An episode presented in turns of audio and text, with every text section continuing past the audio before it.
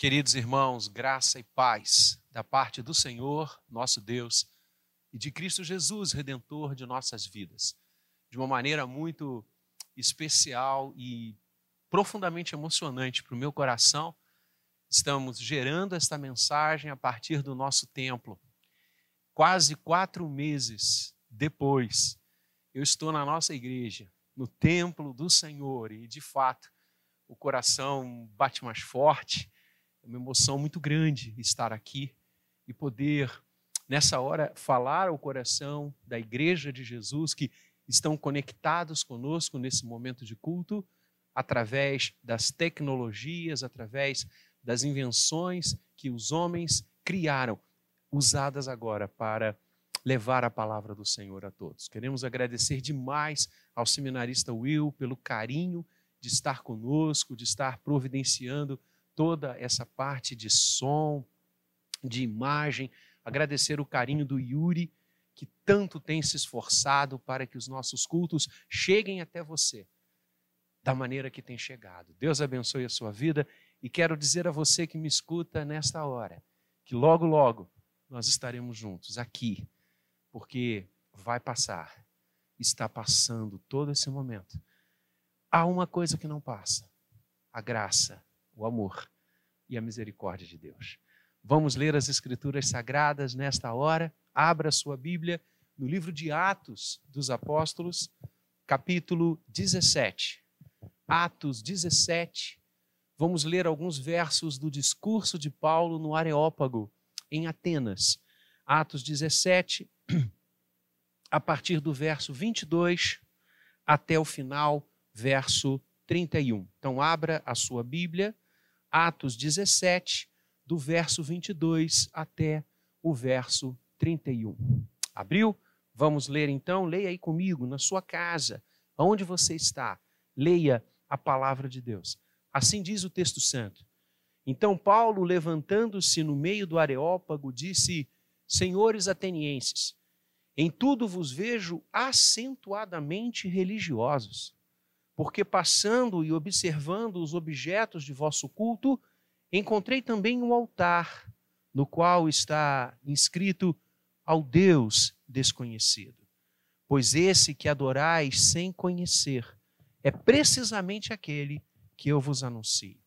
O Deus que fez o mundo e tudo o que nele existe, sendo ele Senhor do céu e da terra, não habita em santuários feitos por mãos humanas nem é servido por mãos humanas, como se de alguma coisa precisasse, pois Ele mesmo é quem a todos dá vida, respiração e tudo mais.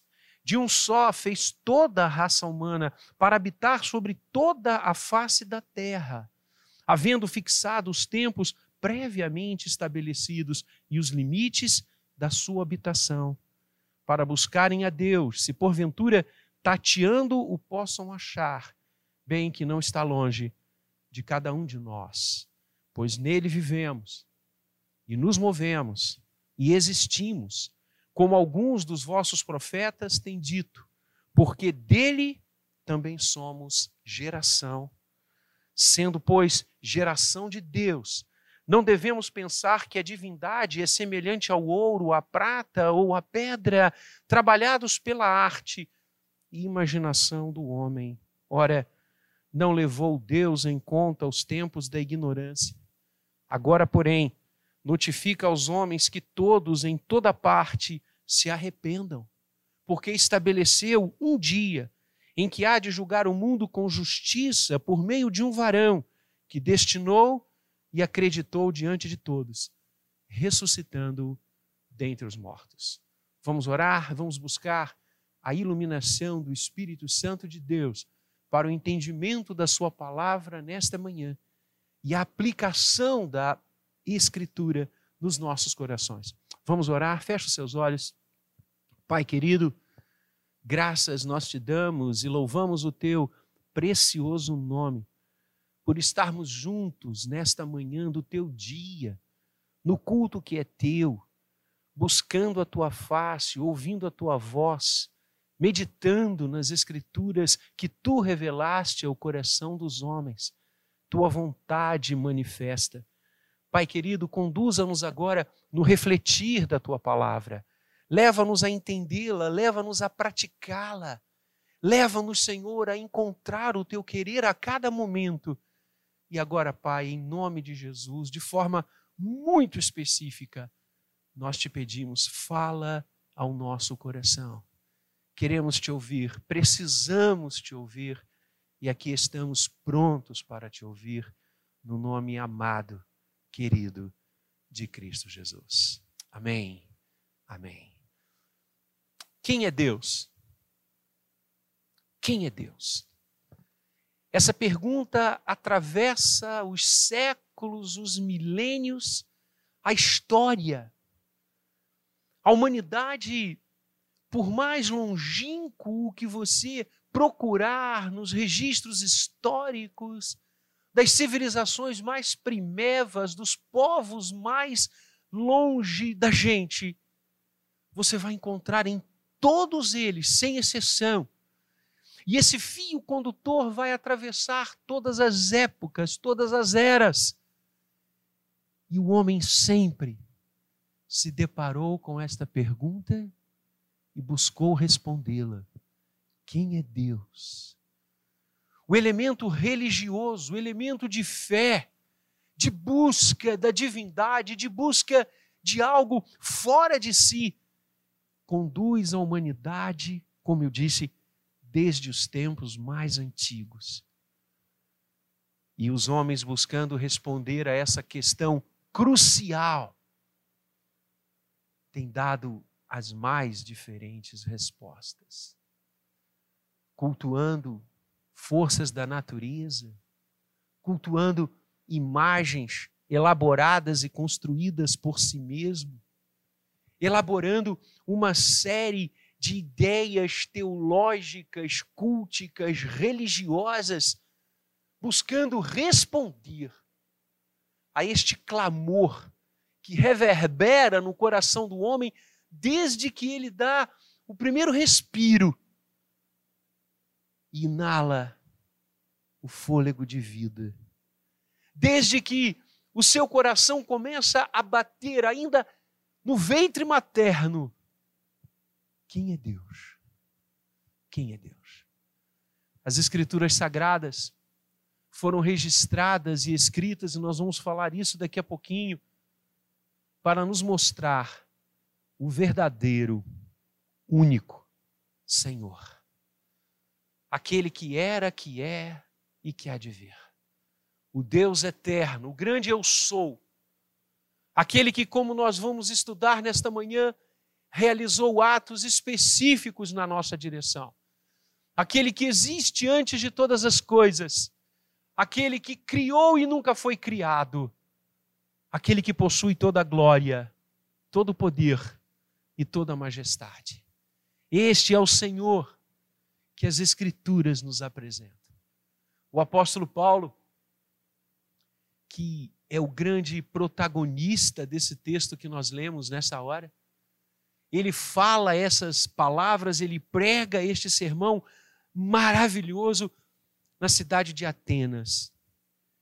Ele que conhecia o Deus verdadeiro, ele que o servia de todo o coração, ele andou por aquela cidade famosa, a época do primeiro século, berço da filosofia e da história da filosofia. E Paulo se depara com a religiosidade dos atenienses. Paulo, como ele próprio diz aqui, ele caminha por aquelas ruas, ele para, passa por aqueles lugares e ele percebe uma infinitude de altares. Altares consagrados e construídos a todo tipo de divindade possível e imaginável. Lembremos-nos que o Egito, na época de Moisés, tinha um pouco mais de 400 deuses que eram adorados por aquele povo. E os gregos e os romanos igualmente possuíam um panteão de divindades. E Paulo destaca isso, e Paulo diz, verso 23, passando e observando os objetos do vosso culto, E vocês são muito religiosos, Paulo fala isso aqui. Encontrei altares para todos os deuses, mas há um, Paulo diz. Há um altar que me chamou a atenção.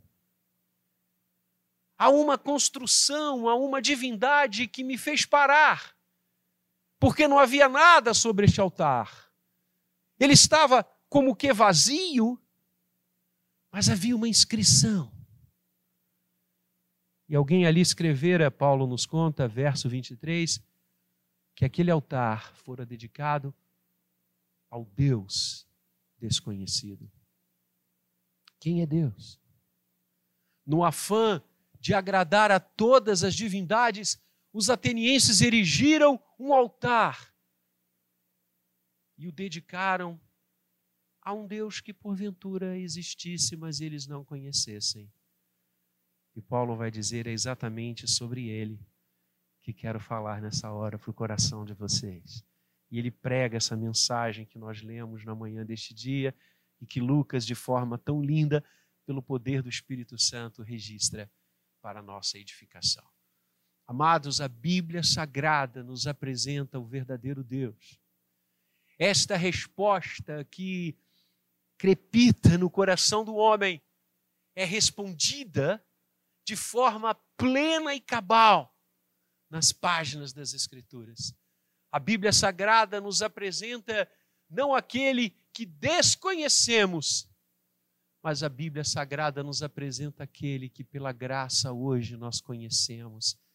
E as Escrituras nos falam sobre o Deus de toda a glória. O Deus de toda a glória. E Paulo nos apresenta algumas propriedades, algumas características, algumas ações deste Senhor único e bendito que nós adoramos, pelo qual vivemos, o qual amamos sem restrições e limites. O Deus de toda a glória. A primeira coisa que o apóstolo e o texto nos ensinam é que o Deus de toda a glória é o Deus da criação. A partir do verso 24, leia comigo, a Bíblia diz: O Deus que fez o mundo o Deus que nele é o Senhor do céu e da terra. Ele não habita em santuário feitos por mãos humanas, nem é servido por mãos humanas, como se de alguma coisa precisasse, pois ele mesmo é quem a todos dá vida, respiração e tudo mais. De um só fez toda a raça humana para habitar sobre toda a face da terra havendo fixado os tempos previamente estabelecidos e os limites da sua habitação. O Deus de toda glória é o Deus da criação. Aquele que, como o texto nos ensina e as Escrituras relatam, desde o Gênesis ao Apocalipse, criou todas as coisas segundo o conselho da sua vontade, fez do nada, e o Gênesis nos diz: Bereshit bara Elohim no princípio criou Deus, criou do nada, criou do que não existia, chamou à existência todas as coisas que há, deu-lhes vida, deu-lhes forma, soprou o Espírito que move e faz a vida acontecer. Este é o Deus de toda a glória, o Deus da criação, o Deus criador. A criação, ela é teocêntrica, ela parte do coração de Deus, ela emana do coração de Deus. E as Escrituras dizem que o Deus de toda glória não apenas criou, mas permanece com a sua criação. Ele está, ele é. Aliás, a vida só é possível. A vida humana, a vida da natureza, tudo que há, o universo, só é possível existir. Todos os sóis, todos os planetas, tudo que há porque Deus está presente. Porque o Criador está presente. Ele é eterno, ele é anterior a todas as coisas, é Ele quem cria, é Ele quem dá forma, é Ele quem chama a existência, Ele é absoluto, Ele é o Senhor do céu e da terra. Como diz o apóstolo naquela hora linda, ministrando aos atenienses e esse texto hoje ministrando ao nosso coração. As Escrituras nos contam do Deus Criador, daquele que faz, que cria, e a criação é fruto da vontade de Deus, telos. Por isso, a criação é uma expressão da vontade de Deus. Deus quis criar. Deus não precisava criar coisa alguma, mas ele escolheu fazer coisas diferentes de si. E ele cria, e ele dá vida, e ele forma. E a criação, no foco da vontade de Deus, nos mostra um Deus maravilhoso, bendito, que tem prazer em dividir o seu atributo essencial, que é a vida. Deus divide a vida com o outro, conosco, com tudo que se move, com tudo que há, com tudo que é. A vontade de Deus expressa no ato criativo vai nos dizer que o Deus de toda glória é perfeito, é belo. Você já reparou, meu irmão, minha irmã, como a natureza é estética, como a natureza é linda? Você já reparou na cor dos pássaros? Você já reparou na beleza do mar, das montanhas? Você já olhou para cima numa noite estrelada? Você já viu a beleza do seu e do meu corpo, a complexidade de todos os sistemas que nós temos? Deus é maravilhoso. Ele é o Deus de toda a glória. Ele é o Deus da criação. Mas a criação não apenas revela a anterioridade de Deus, não apenas revela o caráter teocêntrico de todas as coisas, e não apenas revela o ato da vontade de Deus, mas a criação revela o ato do amor de Deus. Este Deus de toda glória, que criou todas as coisas, que é perfeito, que viu que tudo era muito bom depois de criar, cria como expressão do seu amor. Ele desejou nos ter, ele desejou criar os mundos, os sóis, as galáxias, porque ele ama. E cada pedacinho da criação de Deus fala desse amor fala dessa presença, dessa preservação, fala da sua providência, fala da sua presença, da sua existência conosco. A criação revela o amor deste Deus glorioso. Criação que se refaz. Cada criança que nasce, cada flor que abre, cada pétala que perfuma, nos fala do amor do Deus Criador. E, finalmente, a criação revela a aliança de Deus conosco. Sua vontade, seu amor, sua aliança. Por quê? Porque Deus está presente. Ele não cria e vai embora. Ele não cria e nos deixa. Ele não cria e nos abandona. Ele nos faz e permanece conosco. E qual é o ápice do ato criacional a demonstrar esta aliança permanente de Deus conosco? Cristo Jesus, que se faz carne, que se faz homem, segunda pessoa da Trindade, que entra na criação. O Criador se torna criatura para mostrar que o Deus de toda glória, ao criar, revela a sua aliança. E o Senhor Jesus vai dizer: Eu sou a nova aliança, nova aliança firmada no meu sangue. Bendito seja o Deus de toda glória, que é o Deus da criação.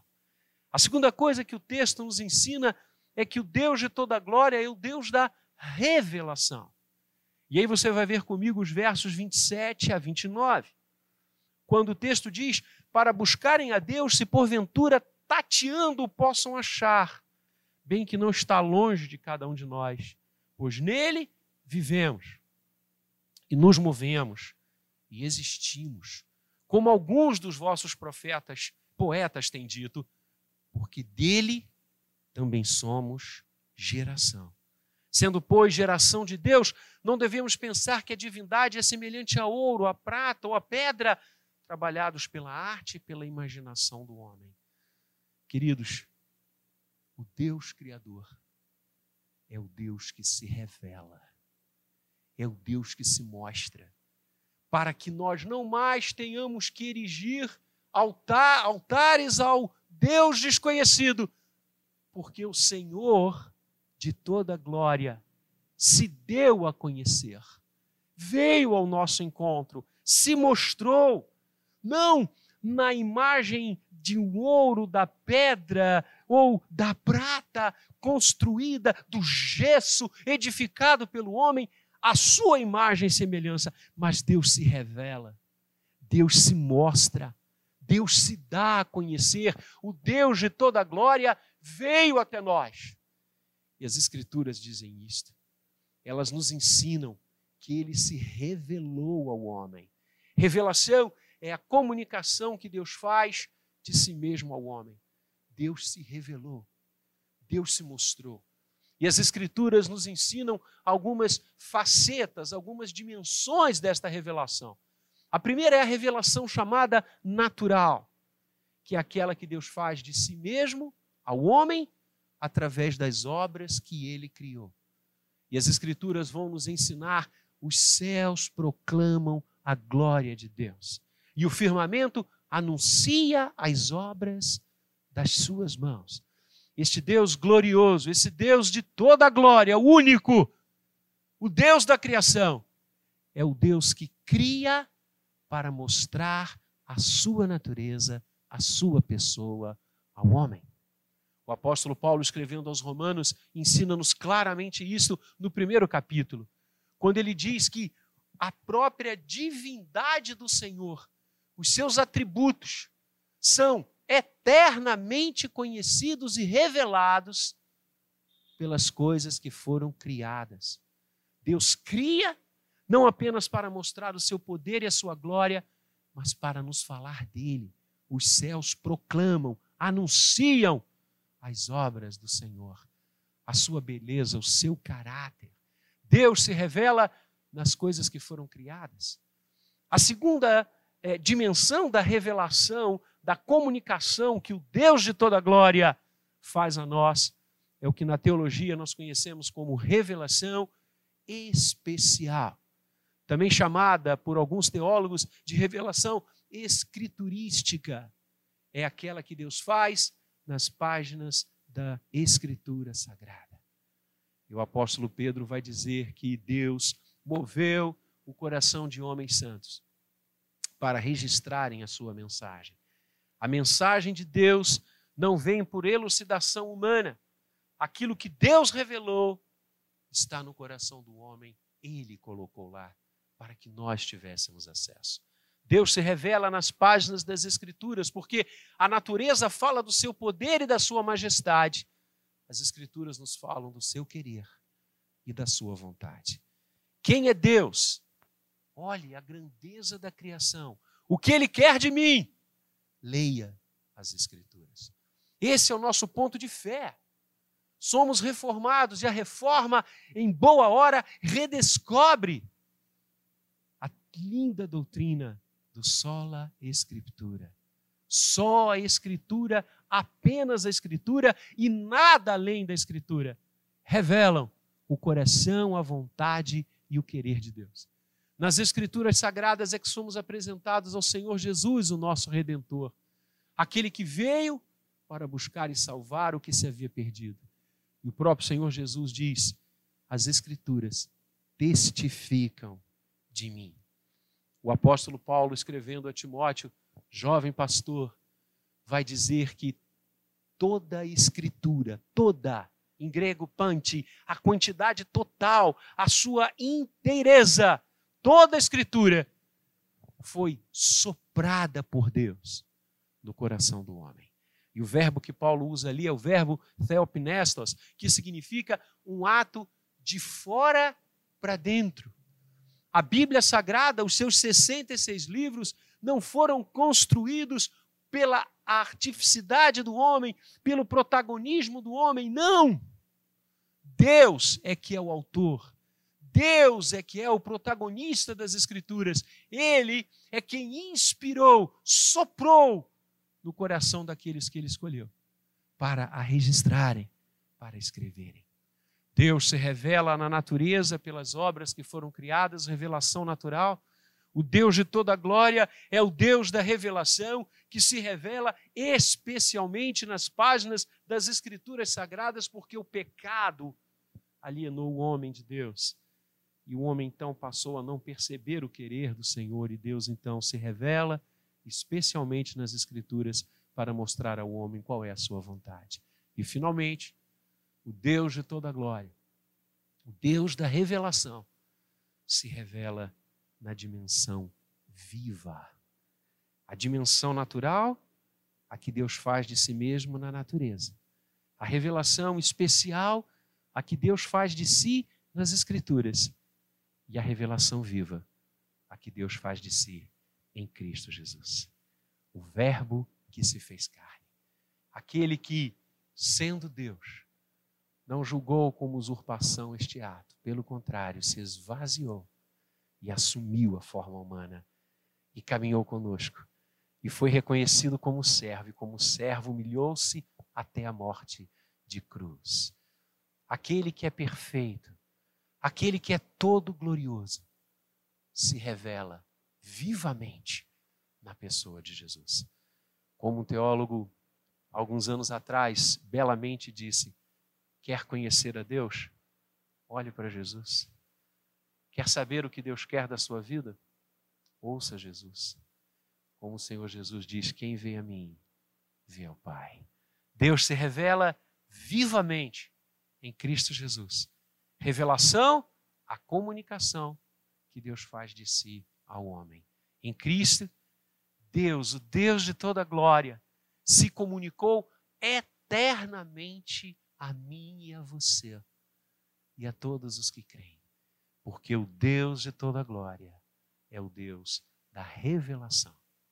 E finalmente, nos versos 30 e 31, o apóstolo culmina essa mensagem maravilhosa, falando-nos de uma terceira realidade do Deus de toda glória. Ele é o Deus da criação, ele é o Deus da revelação e ele é o Deus da redenção. Porque o apóstolo diz: ora, não levou Deus em conta os tempos da ignorância. Agora, porém, notifica aos homens que todos, em toda parte, se arrependam, porque estabeleceu um dia em que há de julgar o mundo com justiça por meio de um varão que destinou e acreditou diante de todos ressuscitando dentre os mortos. Este varão que ressuscitou dentre os mortos é Cristo Jesus. Essa belíssima mensagem de Paulo termina por nos apresentar o Deus da redenção, aquele que nos redime. O homem afastou-se do Senhor. A raça humana deu as costas para Deus. A Bíblia chama este ato da vontade do ser humano que impregna toda a raça de pecado, erro de alvo, afastamento da vontade do Senhor. E a Bíblia diz que o pecado gera morte, o salário do pecado é a morte. A palavra morte, tanto no Antigo quanto no Novo Testamento, significa separação. O que as Escrituras Sagradas nos ensinam desde o Gênesis, Gênesis 3, o relato da queda é que o homem está afastado, está morto. Algo precisava ser feito. As atitudes humanas, a religiosidade humana, a construção das saídas humanas, impossível a partir de cada uma delas alcançar o coração de Deus. Porque Deus não pode conviver com esta desobediência e com o ato de afastar-se dele. As, a luz e as trevas não coabitam. ao homem estava destinado a morrer, separação permanente, eterna. Mas Deus, sendo rico em misericórdia, por causa do grande amor com que nos amou, ao invés de nos deixar a nossa sorte espiritual, ele realizou um ato de salvação eterno e único. Ele nos quis. A liberdade humana afastou-nos de Deus. O querer de Deus nos trouxe a verdadeira liberdade de novo. Porque Deus realizou aquilo que as Escrituras chamam de redenção. O seu amor redentivo vem em Cristo Jesus para nos buscar, como eu tenho dito, para nos levar para casa. E a palavra vai dizer: Deus amou o mundo de tal maneira, Deus amou a cada um de nós de tal maneira, Deus amou a sua criação, Deus amou a humanidade de tal maneira que lhe deu o seu Filho, Cristo Jesus, para que agora todo aquele que nele crê não pereça, mas tenha a vida eterna. Este é o amor redentivo. E é o que Paulo foca aqui na pessoa do Redentor. Cristo é o nosso redentor, Cristo é a expressão da salvação eterna do Deus glorioso, do Deus de toda glória, que não apenas cria, que não apenas se revela, mas vem nos trazer de volta, vem nos redimir, vem nos buscar, vem nos salvar, porque Deus estava em Cristo, reconciliando consigo mesmo todas as coisas. Nós que nos afastamos, agora em Cristo, fomos reconciliados. Nós que estávamos perdidos, agora em Cristo, fomos achados. Nós que estávamos errantes, agora em Cristo, fomos trazidos de volta.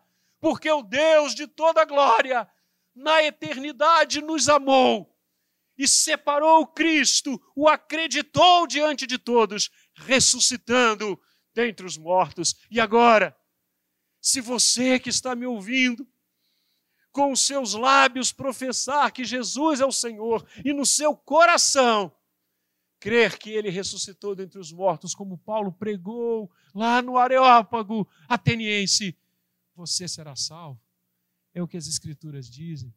A redenção não está em mim nem em você. A redenção está naquele que morreu na cruz, naquele que Deus destinou. Verso 31. Em Cristo está o destino redentivo de Deus, o ponto de chegada, o ponto eterno.